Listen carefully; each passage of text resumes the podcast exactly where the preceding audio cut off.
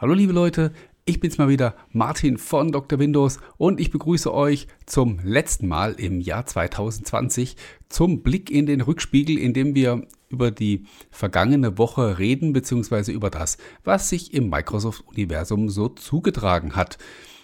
Es gab im Prinzip zwei große Themen letzte Woche. Ähm, ein großes Thema Gaming allgemein, da sprechen wir über einige News rund um das Thema Xbox.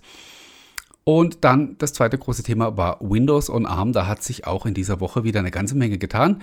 Und zum guten Schluss erkläre ich euch dann noch, warum das heute der letzte Blick in den Rückspiegel im Jahr 2020 ist.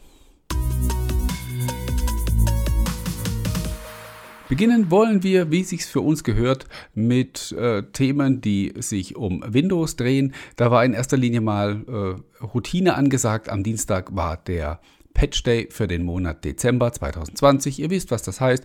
Da gibt es die aktuellen Sicherheitsupdates und in diesem Zusammenhang gab es dann auch wieder jede Menge kumulative Updates für die einzelnen Versionen von Windows 10, die noch unterstützt werden. Letztmalig war da die Version 19.03 dabei, also das April-Update aus dem Jahr 2019. Dessen Support ist jetzt offiziell ausgelaufen und solltet ihr diese Version noch einsetzen, wird es höchste Zeit, dass ihr auf eine aktuellere Windows 10 Version umsteigt. Der Patch Day war erfreulich ruhig, man hat kaum irgendwo was gelesen von irgendwelchen Nachwehen oder Problemen bei der Installation der Updates. Das kennen wir ja auch ab und zu mal anders. Von daher schön besinnlich, wie sich das für die Adventszeit gehört. Äh, ganz und gar nicht besinnlich ging es zu beim Thema Windows und ARM. Da gab es nämlich eine ganze Menge Neuigkeiten in dieser Woche. Die spannendste war wohl jene, dass die 64-Bit-Emulation jetzt in die Vorschau gestartet ist. Also die Windows Insider können über den Developer-Kanal jetzt die 64-Bit Emulation testen, indem Sie die aktuelle Insider-Build 21277 installieren. Das ist von daher sehr wichtig, weil diese Emulation die letzte große Softwarelücke schließen wird, die in Windows on ARM noch klafft. Bisher können eben keine 64-Bit Windows-Anwendungen, also klassische Windows-Anwendungen, ähm, unter Windows on ARM ausgeführt werden. Das wird sich dann voraussichtlich im kommenden Jahr ändern, wenn diese 64-Bit-Emulation in die produktive Version einzieht. Dann werden so gut wie alle Programme unter Windows on ARM laufen. Da gibt es noch so in Klammern äh, ein Aber. Äh, alles, was so sehr systemnah läuft, zum Beispiel Antivirenprogramme oder ähnliche Sachen, die werden auch über die Emulation nicht funktionieren. Und selbstverständlich gibt Microsoft weiterhin äh, die dringende Empfehlung an Entwickler, äh, ihre Apps eben nativ für Windows on ARM zu kompilieren, äh, um natürlich die Performance-Einbußen, die mit der Emulation nun mal verbunden sind, äh, ja, um die erst gar nicht zu haben, beziehungsweise um diese auszugleichen. Äh, man sieht, es geht schrittweise immer weiter voran. Äh, das hat auch Adobe in dieser Woche äh, unterstützt, indem sie nämlich Adobe Lightroom für Windows on ARM freigegeben haben. Die Beta von Photoshop gibt es ja schon seit September, glaube ich. Und jetzt ist eben Lightroom auch als native Version für Windows on ARM verfügbar. Und erste Rückmeldungen, die ich so bei uns im Forum gelesen habe, äh, lassen darauf schließen, dass das wirklich äh, super gut und flüssig funktioniert. Äh, ich persönlich habe, war leider ein bisschen zu ungeduldig.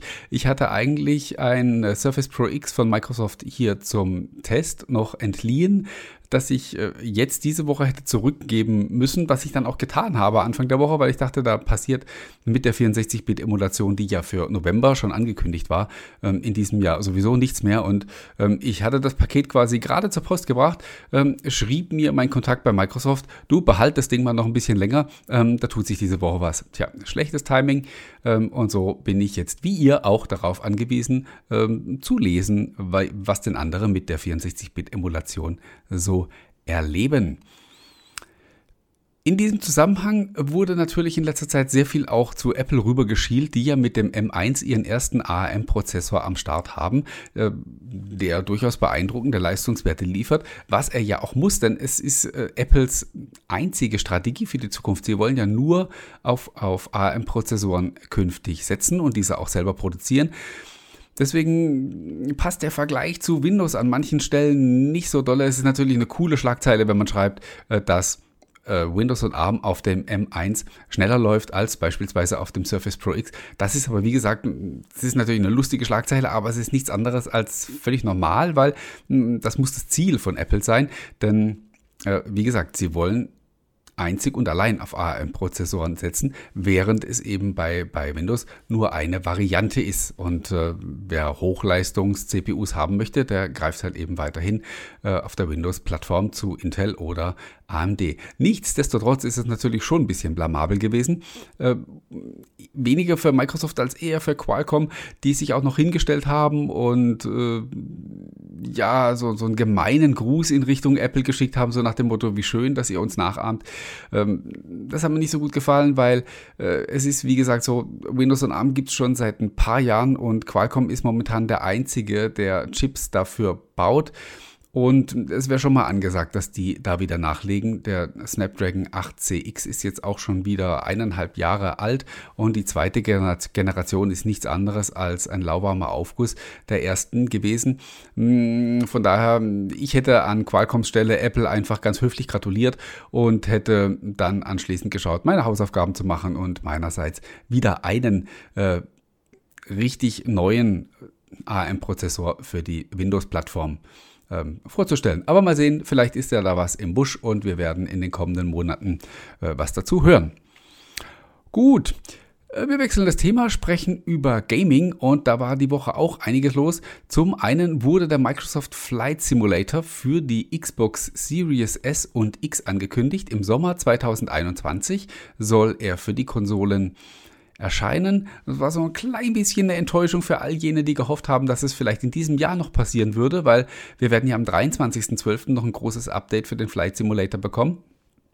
Dann wird die Version für Virtual Reality ähm, veröffentlicht und das kann ich auch kaum erwarten. Ich habe seit dieser Woche, ähm, das hängt jetzt am Kabel, ich hole es nicht ins Bild, das HP Reverb G2 hier bei mir liegen und kann es kaum erwarten, da mit dem äh, Microsoft Flight Simulator ins Cockpit zu steigen und ein bisschen durch die virtuellen Welten zu fliegen. Aber zurück zur Xbox. Die Version, wie gesagt, kommt im Sommer 2021 und kommt eben nur für die neue Konsolengeneration, was ähm, ja vielleicht einerseits verständlich ist, wenn man sich die Grafikpracht anschaut, die dieses Spiel nun mal liefert. Aber das kratzt natürlich so ein bisschen an, der, ähm, an dem Marketing-Slogan, den Microsoft immer wieder gerne bemüht, rund um die Xbox, wo sie sagen, es wird niemand zurückgelassen. Äh, wir unterstützen unsere Spiele auf allen Generationen und so weiter. Natürlich ist es nur eine Frage der Zeit, bis die Spiele exklusiv für die neue Konsolengeneration ähm, erscheinen. Aber das ist mir jetzt dann doch auch ein bisschen früh, vor allen Dingen für einen hauseigenen Titel von, von Microsoft. Und ich persönlich glaube, das ist nur eine reine Mutmaßung, äh, der Grund, warum die Konsolenversion erst im Mitte des kommenden Jahres erscheint, ist genau das. Man möchte nicht so kurz nachdem die neue Generation auf dem Markt ist, schon ein Spiel rausbringen, das exklusiv nur für diese neuen Konsolen auf diesen neuen Konsolen läuft, weil man damit eben die eigene Marketingstrategie torpediert. Neues gab es auch vom Cloud Streaming mit dem Xbox Game Pass. Der wird nämlich im Frühjahr 2021, genauen Termin hat, auch Microsoft, hat Microsoft auch da nicht genannt, äh, sowohl auf den PC als auch auf iOS kommen. Äh, bei letzterem habe ich kurz aufgehorcht, als ich die Schlagzeile gelesen habe, weil ich dachte, Microsoft hat sich vielleicht tatsächlich jetzt mit Apple geeinigt und äh, hat eine Möglichkeit gefunden, über die Game Pass App unter iOS das Cloud Streaming zu ermöglichen. Das ist leider nicht der Fall. Microsoft wird den Umweg über den Browser gehen und ich kann nur hoffen, dass Apple hier hm, nicht wieder irgendwelche Knüppel auspackt, um sie Microsoft zwischen die Beine zu werfen. Denn ähm, ja, meiner Meinung nach ist es pure Sabotage, was sie da betreiben, ähm, die ganzen Sachen mit den Richtlinien und so. Das ist alles nur vorgeschoben. My, äh, Apple will seine eigene, ähm, sein, sein Apple Arcade äh, pushen und will, dass die Leute dafür das Geld ausgeben und die wollen die Konkurrenz hier ganz einfach raushalten. Die Richtlinien sind hier nur, äh, ja, das ist äh, reine, eine reine Ausrede. Wie gesagt, meine persönliche Meinung. Ähm, weniger gute Nachrichten gab es für einen Titel, der eigentlich der Top-Titel für die Xbox Series X hätte werden sollen, nämlich Halo Infinite. Das wird jetzt erst im Herbst 2021 bzw. im Spätjahr 2021 erscheinen. Hm, das ist einerseits verständlich, wenn man sich erinnert an die Demos, die Microsoft im Juli gezeigt hat, die äh, gar nicht so dolle waren und wo die Spieler entsprechend enttäuscht reagiert haben. Äh, da hat man schon zum damaligen Zeitpunkt, hat man noch an dem Release im November festgehalten, also zusammen mit der neuen Konsolengeneration. Kurz darauf hat man das dann schon mal aufgegeben, hat es auf das nächste Jahr vertagt und jetzt kommt eben ähm, die endgültige Verschiebung auf Ende nächsten Jahres. Ähm, es ist okay, wenn Microsoft hier sagt, okay, das hat vielleicht auch durch die Pandemie und ähm, egal, wir können das ja nicht gar nicht gar nicht so genau verifizieren. Ähm, es hat aus irgendeinem Grund eben alles sehr viel länger gedauert als geplant. Das ist eben so. Und bevor man irgendein unfertiges Gedöns rauswirft, so wie diese Woche eben Cyberpunk, ähm, dann sollte man lieber die Bremse reinhauen und sagen, okay, dann, dann kommt es eben später. Was ich Microsoft an der Stelle aber vorwerfen kann, ist, ähm, das haben die nicht jetzt erst gewusst und auch, dass die, also als sie im Juli die Demo gezeigt haben, wussten sie, sie können unmöglich fertig werden bis im November. Und als sie die erste Verschiebung angekündigt haben, da wussten sie auch, dass sie noch ganz viel Zeit brauchen sie hätten einfach hm, vielleicht sogar sich die erste Demo sparen sollen, lieber noch ein paar aufpolierte Screenshots zeigen und sagen, sorry Leute, dauert noch ein bisschen, wir melden uns wieder, wenn wir neue Informationen für euch haben. So wirkt es so ein bisschen, als ob, als ob man unnötig lange versucht hätte, äh, den Schein zu wahren, äh, wohlwissend, dass man es dass einfach nicht schafft. Das ist ein Punkt, den, für den ich Microsoft an der Stelle kritisiere, dass sie das Spiel zurückhalten und lieber fertig machen, ähm, bevor sie es veröffentlichen. Das ist vollkommen okay.